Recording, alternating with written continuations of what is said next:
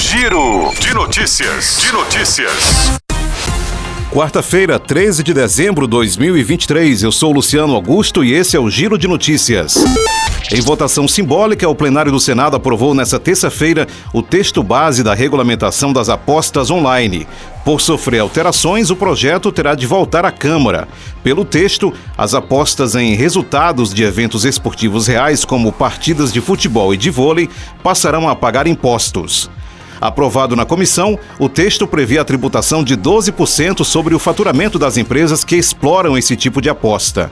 Na proposta original, o governo pretendia cobrar 18%, mas a alíquota foi reduzida pelo relator senador Ângelo Coronel, do PSD da Bahia, na Comissão de Assuntos Econômicos do Senado. As empresas também terão de pagar uma outorga de até 30 milhões para funcionarem legalmente por cinco anos, com uma mesma empresa podendo pagar o valor para operar até três marcas comerciais comerciais. O texto original estipulava a renovação a cada três anos.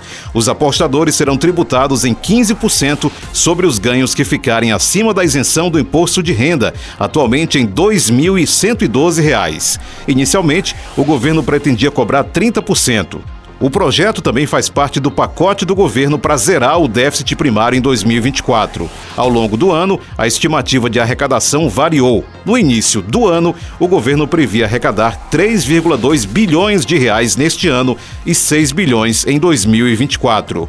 Com o atraso na votação em 2023, a previsão para esse ano foi zerada e caiu para 700 milhões de reais para 2024. Com as mudanças no Senado, a estimativa poderá ser ainda mais reduzida.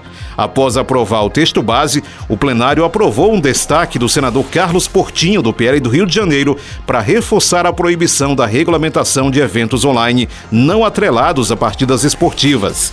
A medida mantém a ilegalidade dos cassinos online e desidrata ainda mais o projeto do governo.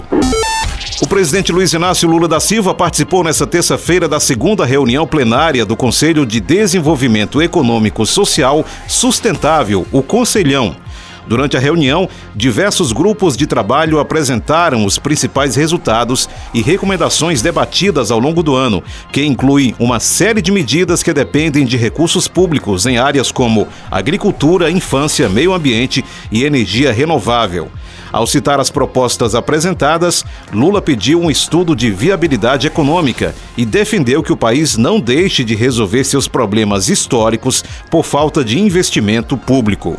Entre os grupos de trabalho que apresentaram resultados, as propostas tratam de temas como recuperação de áreas degradadas, criação de uma política integrada para a primeira infância, lançamento de um conjunto de polos tecnológicos de alto impacto, medidas de acesso ao crédito para micro e pequenas empresas, de formas menos concentrada nos grandes centros urbanos, investimentos em transição energética e proteção da Amazônia e enfrentamento das desigualdades. O ataque hacker contra o perfil da primeira-dama do Brasil, Rosângela Lula da Silva, a Janja, no X, o antigo Twitter, resultou no cumprimento de quatro mandados de busca e apreensão em Minas Gerais durante a operação da Polícia Federal nesta terça-feira. Pelo menos dois menores de idade são suspeitos de envolvimento no caso. A ação foi autorizada pelo ministro Alexandre Moraes do Supremo Tribunal Federal. A Polícia Federal informou que a Diretoria de Crimes Cibernéticos vai instaurar inquérito policial para apurar o caso. O perfil da primeira-dama foi hackeado na noite de segunda-feira. A rede social foi notificada de forma extrajudicial pela Advocacia Geral da União, que solicitou a identificação dos responsáveis pelo ataque. A conta de Janja foi invadida por volta de nove e meia da noite de segunda-feira. Em torno de 10h45, as postagens desapareceram.